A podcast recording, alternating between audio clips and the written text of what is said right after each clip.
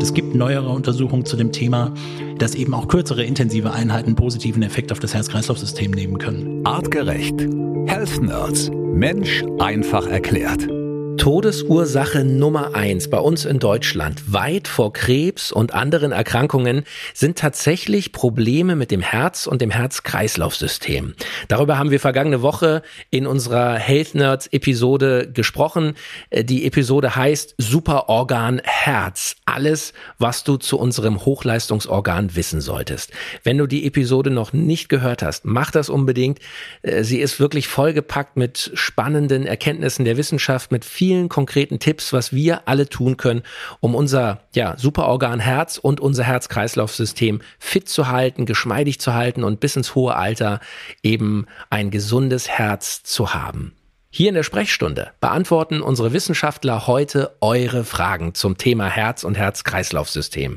Und es kamen viele Fragen rein und es kamen auch viele ähm, Kommentare ohne Frage, aber viele aus der Community, die uns einfach nur geschrieben haben, krass, ich wusste nicht, dass so viele Menschen tatsächlich daran sterben, an Herz-Kreislauf-Erkrankungen. Ich dachte immer, zum Beispiel Krebs oder andere Erkrankungen liegen da an der ähm, ja, Top-Position. Ist es aber eben nicht. Es ist eben das Herz und das Herz-Kreislauf-System. Matthias Baum aus dem Health Nerds Wissenschaftsteam. Matthias, schön, dass du da bist. Herzlich willkommen. Vielen Dank, Felix. Hallo. Lass uns direkt loslegen. Wir wollen die Fragen unserer Community konkret beantworten hier in der Health Nerds Sprechstunde. Helen Irena hat uns geschrieben bei Instagram per Direct Message. Hey, ich habe gerade eure Folge zum Superorgan Herz gehört. Meine Frage richtet sich an euch wegen meinem Vater. Selbstständig, 63, hoher Bluthochdruck und er hat eine Tendenz zu einer hohen Fettleber. Seine Hauptarterie ist etwas verengt. Und jetzt meine Frage, wenn er Nordic Walking macht, sein Puls hochgeht, ist es gefährlich, dass auch etwas sich lösen könnte in der Arterie und es dann zu einem Herzinfarkt kommt oder zu einem Schlaganfall? Gerne könnt ihr auch Gegenfragen stellen. Danke euch. Matthias, was sagt der. Wissenschaftler? Also Gegenfragen machen wir vielleicht nochmal im Nachgang, können wir mit ihr auch nochmal schreiben. Äh, nur den Punkt, den sie beschreibt, also das heißt die Hauptschlagader, jetzt gehen wir davon aus, entweder die Aorta, die sozusagen direkt vom Herzen abgeht, oder gerne auch die Schlagadern, die zum Gehirn hochführen, die Karotiden dass es dort sozusagen schon zu arteriosklerotischen Veränderungen gekommen ist. Ne? Das war das, wo sich das eingelagert und abgesetzt hat. Und man hört dann immer, okay, vielleicht kommt es zu einem sogenannten Plaque-Einriss und dann verschließt sich etwas. Auszuschließen ist sowas natürlich nicht, sowas wird getestet, aber Sport ist natürlich eine super gute präventive Maßnahme, Nordic Walking auch. Das heißt, jetzt könnte man sportwissenschaftlich definitionsgemäß nochmal schauen, wie hoch geht der Puls im Nordic Walking Bereich, also nicht zu intensiv. Es macht auf jeden Fall Sinn, das auch zu betreiben. Und ähm, ein Herzinfarkt, und das ist jetzt nochmal in die Anatomie zurück, ne, das Herz mitten im Brustkorb und hat nochmal ein eigenes Kreislaufsystem für sich selbst. Und darum geht es eigentlich, wenn die Herzkranzgefäße arteriosklerotisch verändert sind. Äh, und dann kommt es dort zu einem sogenannten Plaque-Einriss und dann kommt es zum Thrombus in dem Bereich und dann wird das dahinterliegende Gebiet im Herz nicht mehr versorgt. Das sind nochmal zwei unterschiedliche ähm, Orientierungspunkte, wo das sozusagen passieren könnte. Primär wichtig, Sport zu treiben. Das auf jeden Fall. Mhm. Und äh, wie ist es, äh, Schlaganfall, da denkt man ja oder hat man so im Kopf, okay, da löst sich irgendwann so eine Kalkablagerung und verstopft dann plötzlich. Ja, das ist gar ähm, nicht mal so. Also die mhm. häufigste Ursache bei Schlaganfällen ist, beginnt auch im Herz übrigens. Und zwar mit einer Herzrhythmusstörung. Und zwar, dass die Vorhöfe nicht mehr adäquat schlagen. Das heißt, ich hatte erwähnt, dass äh, das Herz, ich hoffe, dass ich das erwähnt habe, eine Zugdruckpumpe ist. Das heißt, die Vorhöfe spannen muskulär vorher an, ziehen Blut an und in den Kammern, in den eigentlichen Herzkammern, wenn es dann ausgetrieben wird, ist so ein bisschen nachgelagert. Und diese Vorhöfe sind auch elektrisch innerviert und sollen dann dementsprechend gleichmäßig schlagen. Wenn sie das nicht tun, nennt sich das Vorhofflimmern. Nicht zu verwechseln mit dem Kammerflimmern. Kammerflimmern bedeutet, das Herz schlägt gar nicht mehr, gar keine Auswurfleistung, Reanimation. Vorhöfe, die nicht mehr schlagen, dann wird es sehr unrhythmisch und dann findet in diesen Herzvorhöfen keine Zirkulation mehr im Blut statt. Und dann entstehen so Blutstasen, also dann, dann, dann können sich da unter Umständen Trompen bilden. Die lösen sich dann gerne und steigen dann auch häufig hoch ins Gehirn und verschließen das beim Gehirn. Schlaganfall nochmal ein separates Thema für sich. Also entweder so ein losgelöster Thrombus, der dann zum Embolus wird und ein Gefäß verschließt, zum Beispiel eine Hirnarterie. Und eine andere Form des Schlaganfalls ist das sogenannte Aneurysma. Ein Gefäß reißt ein und es kommt zur Hirnblutung. Das heißt, wir können Helen Irena aber durchaus sagen, hey, alles gut, wenn dein Papa Nordic Walking macht, genau richtig, Bewegung, leichter Sport, Puls hochbringen. Genau, äh, weil es die beste Methode am Ende des Tages ist oder in der ganzen Lifestyle-Intervention ähm, das Herz auch natürlich mit zu unterstützen, Herz-Kreislauf-System mit zu unterstützen. Ähm, inwieweit Arteriosklerose reversibel ist dadurch, ist eher nochmal ein anderes Thema, aber sinnvoll ist es auf jeden Fall. Und mhm. bloß nicht aufgrund einer so einer Diagnose sagen, okay, ich bewege mich lieber gar nicht mehr. Das ist eher kontraproduktiv. Super. Lass uns direkt beim Thema Sport und ja. Herz bleiben. Da kam eine Frage von ähm, Alex, der hat geschrieben, mhm. hi, was mich zum Thema Herz interessieren würde, könnt ihr eine Sportart empfehlen, die optimal ist, um es fit zu mhm. halten? Ich selbst mache Boxen regelmäßig. Wie ist es damit? Danke, Alex. Super. Ähm guck, in dem Namen ist es eigentlich schon super gut geeignet, auch am besten untersucht. Cardio-Training, also Ausdauertraining ist optimal, wenn man so sagen würde. Jede Bewegung hat einen positiven Effekt. Beim Boxen habe ich ja höhere Intensitätseinheiten und das ist ein entscheidender Punkt. Es gibt neuere Untersuchungen zu dem Thema, ähm, dass eben auch kürzere intensive Einheiten positiven Effekt auf das Herz-Kreislauf-System nehmen können. Das heißt, grundsätzlich ist, und das ist auch, um allen die Angst zu nehmen, die keine Lust haben, ähm, ständig irgendwie ihre Joggingstrecke zu laufen. Nee, dann macht eben kurze intensive Einheiten, hat auch einen positiven Effekt auf das Herz-Kreislauf-System, das Boxen dementsprechend auch. Das heißt, jede Bewegung hat einen positiven Effekt. Äh, es geht sogar teilweise so weit, dass man sogar im Hypertrophiesport, also Kraft, Muskelaufbau, das auch einen gewissen Effekt für das Herz-Kreislauf-System hat. Die beste Kombi in der Sportwissenschaft würde ich jetzt mal sagen, ist das Cardio-Training, äh, Fahrradfahren, Laufen, Joggen, wie auch immer. Und jetzt noch ein wichtiger Punkt für alle die, die gerne laufen oder sich dort auch hinquälen. Ne, die haben jetzt schon mal mitgenommen, okay, vielleicht reichen mir auch kurze intensive Einheiten, die man ergänzend machen kann. Das muss gar nicht so ultra lang sein. Und noch viel wichtiger, denkt an den trainingswirksamen Reiz. Das heißt, wenn ich meine Ausdauereinheit immer gleich gestalte. Also ich wohne ja hier in Hamburg und äh, denke immer an die Außenalster und sehe die Leute immer die gleiche Kilometerstrecke immer gleich rumlaufen. Wenn ich das dreimal die Woche tue und das immer tue, dann hat es halt auch keinen trainingswirksamen Reiz, dann ist der Effekt für das Herz-Kreislauf-System auch geringer. Das heißt, Variationen einbauen, Intensitäten verändern und so weiter gehören auch im Ausdauertraining mit dazu. Mhm, wichtiger Tipp. Und an dieser Stelle, ich muss ihn bringen, weil es einfach der schlechteste Boxerwitz aller Zeiten ist. Matthias, was ist die häufigste Todesursache bei Boxern? Der Schlaganfall schlecht, aber er musste gebracht werden.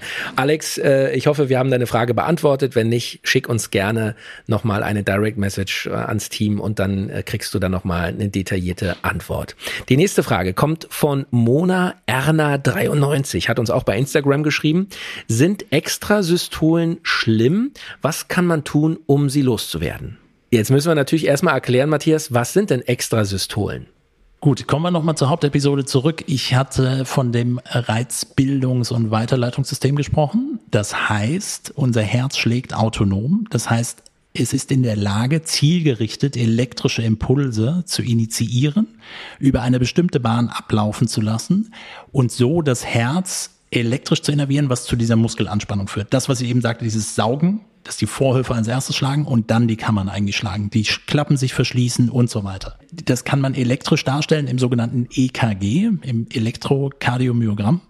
Das heißt, da habe ich diese Darstellung und da habe ich den sogenannten Sinusrhythmus. Es wird jetzt ein bisschen nochmal, aber es muss, die Vorerklärung muss kommen. Das heißt, dieser regelrechte Schlag beginnt am, der elektrische Impuls beginnt am Sinusknoten äh, im rechten Vorhof, geht dann einen ganz spezifischen Weg, müssen wir jetzt nicht im Detail alles durchgehen.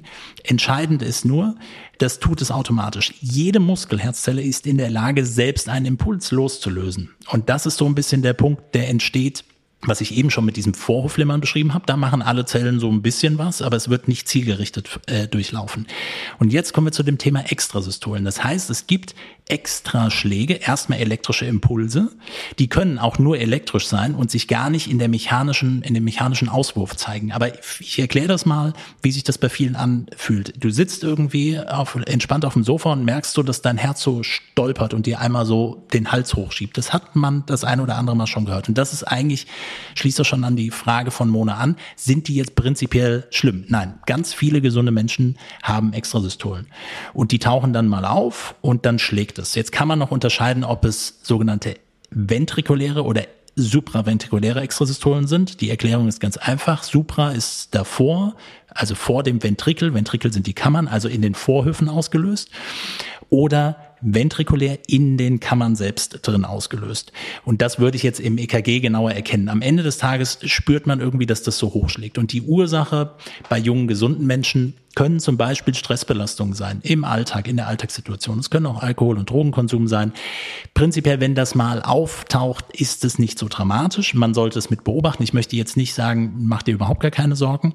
Wenn du gesund bist, keine Herzprobleme hast, dann wird das sehr wahrscheinlich nicht sein. Ansonsten immer mal beim Arzt gegenchecken lassen, EKG, Langzeit-EKG schreiben lassen, ob das wirklich regelmäßig auftritt.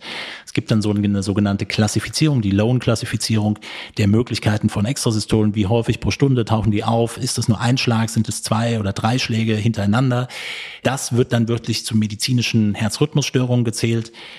Wenn die nur so isoliert auftauchen, ist es nicht das Problem. Und um es loszuwerden, um das dann noch abzuschließen, wenn es regelmäßiger in einer bestimmten Phase kommt, würde ich mal drauf schauen, wie die Alltagssituation sich gerade gestaltet. Also habe ich wirklich höhere Stressbelastung im Alltag und verarbeite das dann am Abend in Ruhe. Aber es taucht auch bei vielen Sportlern auf. Also äh, von daher kann man immer auch noch mal schauen, sind Mineralien äh, ausreichend vorhanden in der Zelle, im Serum? Könnte es da vielleicht Verschiebungen geben, wenn man der Ursache wirklich nachgehen möchte? Meistens hat man mal so eine Phase und dann legt sich das auch wieder. Schnelle Frage direkt hinterher. Die kommt von Sebastian Tri. Jedenfalls heißt er so bei Instagram. Er hat uns geschrieben, ist ein Blutdruck von 110 zu 65 zu niedrig für einen 38-Jährigen, sportlich, 1,84 groß, 79 Kilo schwer. Ich wette, Sebastian gehört zu unserer, unserer Triathlon-Community. Wahrscheinlich. Äh, und ähm, von daher, die Frage ist berechtigt. Also wir hatten über Blutdruck, also wie hoch ist der Druck den das Blut auf die Gefäßwand und erstmal im Herz nah in der linken Herzkammer, wenn das dann in den Körperkreislauf reingehen soll, wie hoch ist der Druck? Er sollte nicht zu hoch sein. Über Bluthochdruck sprechen wir viel, aber es gibt eben auch das Thema neben der Hypertonie auch die Hypotonie. Und 110 zu 65 ist prinzipiell erstmal, jetzt ist nur ein Wert und erstmal kein Problem. Wir haben über Blutdruck gesprochen, das ist so, also nochmal der Richtwert, der normale Blutdruck 120 zu 80 und eben Verschiebungen, ähm, die dann in Bluthochdruck oder zu niedrigem Blutdruck gehen können. Prinzipiell ist es so, wenn das keine Symptome bereitet im Sinne von ähm, beim Aufstehen immer schwindlig werden, irgendwie ähm, Gefühl von niedrigem Puls haben, also dann geht es teilweise noch weiter runter, dann ist das auch überhaupt gar kein Problem, gerade wenn man Sportler ist, weil prinzipiell ist es ja okay, wenn der Druck ausreicht, um alles, alle Organe, alle Gefäße zu durchbluten und damit die Organe zu versorgen.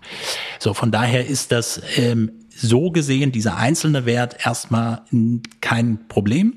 Spannend wird es jetzt natürlich ähm, in der, ich sag mal, Diagnostik oder Betrachtung des Blutdrucks zu schauen.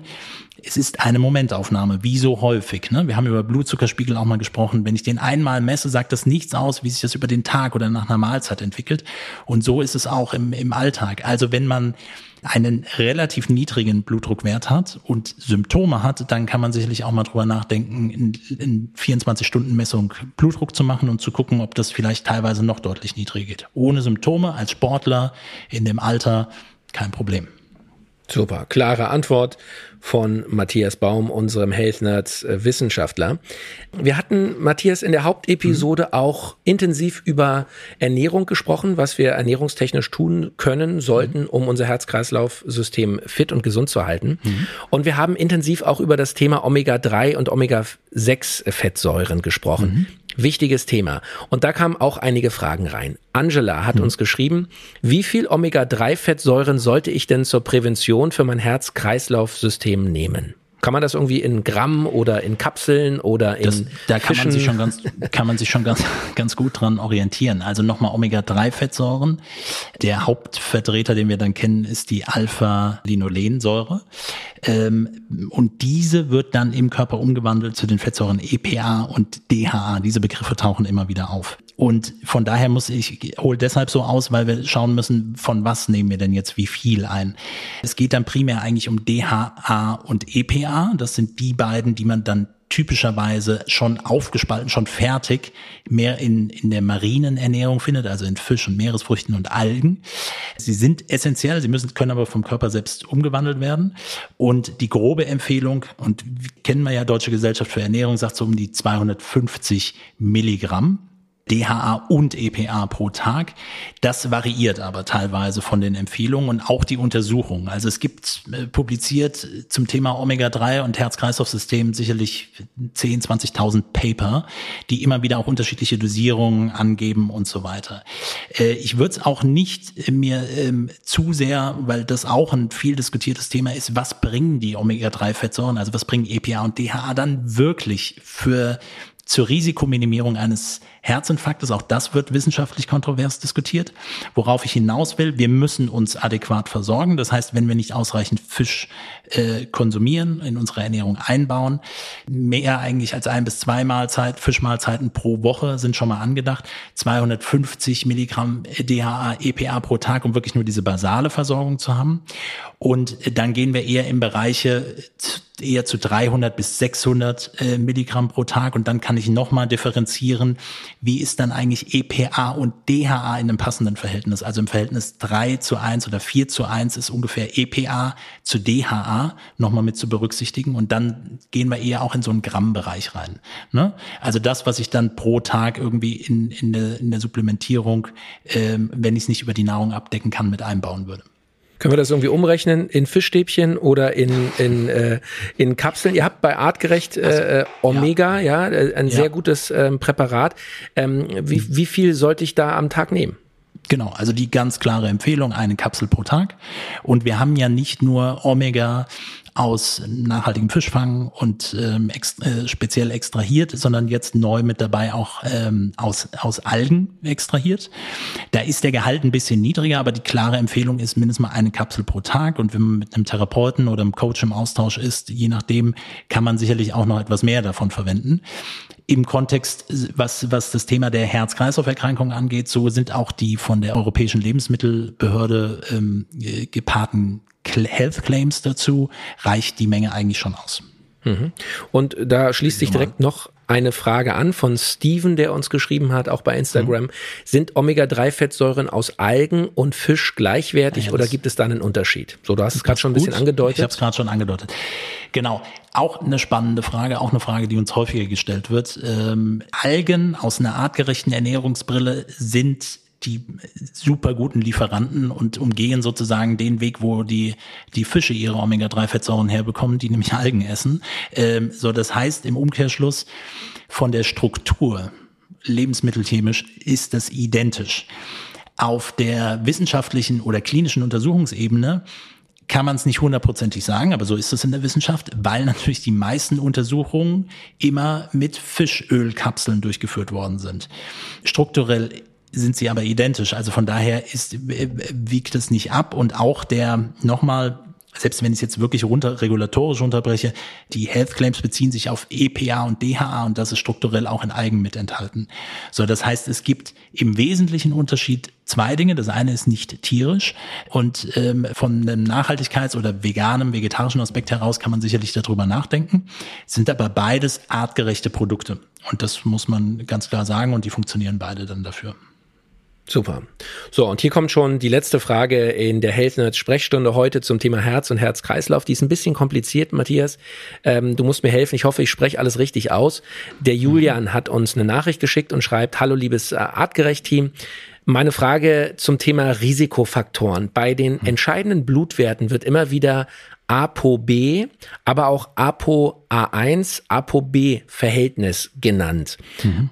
Kommt es da auf den Gesamtwert von Apo B an oder guckt man eher aufs Verhältnis? Was sagt ihr, was spielt eine größere Rolle? Ähm, hast du alles richtig ausgesprochen? Also Apo A1, Apo B ähm, sind ähm, Proteinstrukturen und sozusagen Regulierer dieser Transportproteine. Äh, HDL und LDL oder auch anderen Subformen, die es dazu noch gibt. Also kann ich vielleicht im, gleich im Nachgang nochmal eingehen. Also das Verhältnis ist eigentlich ApoB zu ApoA1.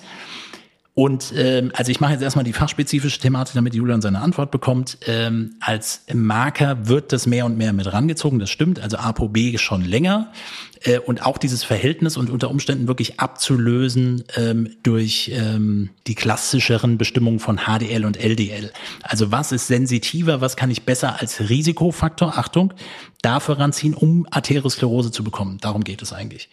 Ähm, das heißt nicht, um jetzt herauszufinden, habe ich es, sondern ist es unter Umständen ein, ein Thema. Also dafür wird der Marker mehr und mehr rangezogen. Sensitiver heißt auch, ja, sensitiver heißt auch, es wird eher erkannt.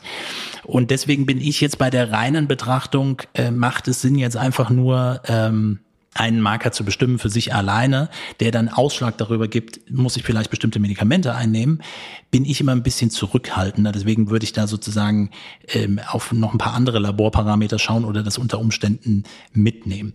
So, das heißt, ähm, nochmal jetzt in der Feinerklärung, diese Transportproteine, die Cholesterin beinhalten, aber auch andere Fettsäuren oder fettlösliche Substanzen, die kennt man. Abgekürzt gerne LDL, Low Density Lipoprotein und HDL High Density, also hoch, hohe Dichte, hochverpackt, ähm, zurück zur Leber, LDL in den Körperkreislauf. Und jetzt kommt eigentlich der entscheidende Punkt, auch bei der gesamten Thematik rund um Cholesterin und Cholesterin ist so ein dramatisches Thema.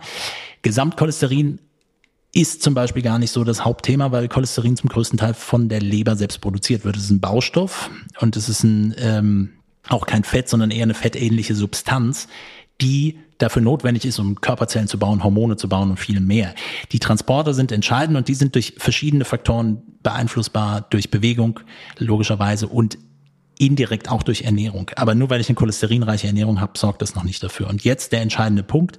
Normalerweise nimmt man gerne diesen Marker und dieses Verhältnis HDL zu LDL und man schaut sich jetzt an, äh, ob das sich A, einem Missverhältnis, also in Richtung LDL bewegt, also zu viel Low Density Lipoprotein.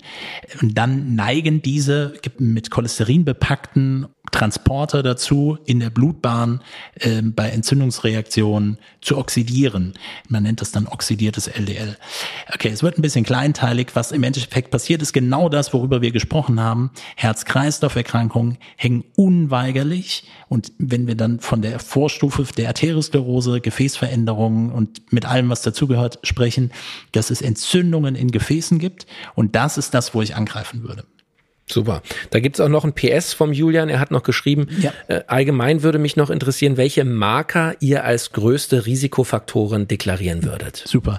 Äh, ich, wie als ob ich mich mit Julian unterhalten würde, weil genau das wäre der, der logische Step dabei. Das, was ich gerade sagte. ApoA1, ApoB alleine im Verhältnis anzuschauen, alles gut. Ein interessanter Parameter, unter Umständen sensitiver. Also wir reden hier schon High-End-Kardiologen-Thematik, äh, ähm, wo wie was getestet wird. Ähm, ich würde es sowieso breiter gestalten. Also welche anderen Faktoren haben noch eine wichtige Rolle mit dabei? Das, was ich gerade schon gesagt habe. Ich würde auf oxidiertes LDL schauen. Ich würde auf das Verhältnis HDL zu LDL mitschauen. Ich würde auf ein Thema schauen, das nennt sich Homozystein. Also auch ein Marker für Herz-Kreislauf-Erkrankungen. Ähm, das würde ich auf jeden Fall mitnehmen und ich würde mir natürlich bestimmte Organe in ihrer Funktion sowieso mit anschauen. Das heißt, wir können verschiedene Herzenzyme mitbestimmen, ob es äh, auf muskulärer Ebene äh, unter Umständen schon bestehende Probleme gibt. Auch das Thema Leberstoffwechsel und andere Lifestyle-Faktoren, die mit dazugehören, weil ähm, nochmal ein isolierter Marker für sich ist halt dann auch nur eine Aufnahme, ne? ein Teil, ein Teilaspekt. Äh, und so können wir halt mehrere Aspekte mit berücksichtigen und das wären so die, die ich mit einbauen würde. Matthias Baum aus dem Health Nerds Wissenschaftsteam hat eure Fragen beantwortet hier in der Health Nerds Sprechstunde zum Thema Herz und Herz-Kreislauf-System. Viele interessante Fragen, viele spannende Erkenntnisse der Wissenschaft. Und wenn ihr weitere Fragen habt, schickt sie uns gerne. Unser Team wird natürlich die Fragen gerne auch schriftlich beantworten. Nächste Woche Donnerstag gibt's eine neue Folge der Health Nerds. Matthias, wir können schon verraten, es geht ums Thema Fett. Genau, das ist der Plan und äh, wir haben, glaube ich, einige spannende Themen, äh, weil es doch ein wiederholtes Thema ist. Eigentlich ähnlich wie wir auch gerade schon teilweise mit angesprochen haben. Was ist Cholesterin? Was sind gute, was sind schlechte Fette? Äh, was hat's mit weißen und braunen Fettgewebe auf sich? Wo sollte Fett sein? Wie sollte es sein? Welche Art von Risikofaktor ist es? Ich glaube, da gibt es extrem viel spannende Sachen und äh, ja, genau, ich freue mich drauf. Nächste Woche, Donnerstag, eine neue Folge der Health Nerds. Bis dahin, Leute, bleibt alle schön gesund und bleibt neugierig. Der Mensch im 21. Jahrhundert. Wohin hat uns die Evolution geführt? Wie hängen Körper, Psyche und Gesellschaft zusammen? Welchen Einfluss haben Ernährung, Bewegung und Stress auf den Superorganismus Mensch? Mit spannenden Gästen besprechen die Health Nerds von artgerecht komplexe wissenschaftliche Fakten und Erkenntnisse der Evolution für dauerhafte Gesundheit durch einen artgerechten Lebensstil in der modernen Welt. Mit praktischen, sofort anwendbaren Tipps und cleveren Lifehacks. Health Nerds. Mensch einfach erklärt. Ein All Ears on You Original Podcast.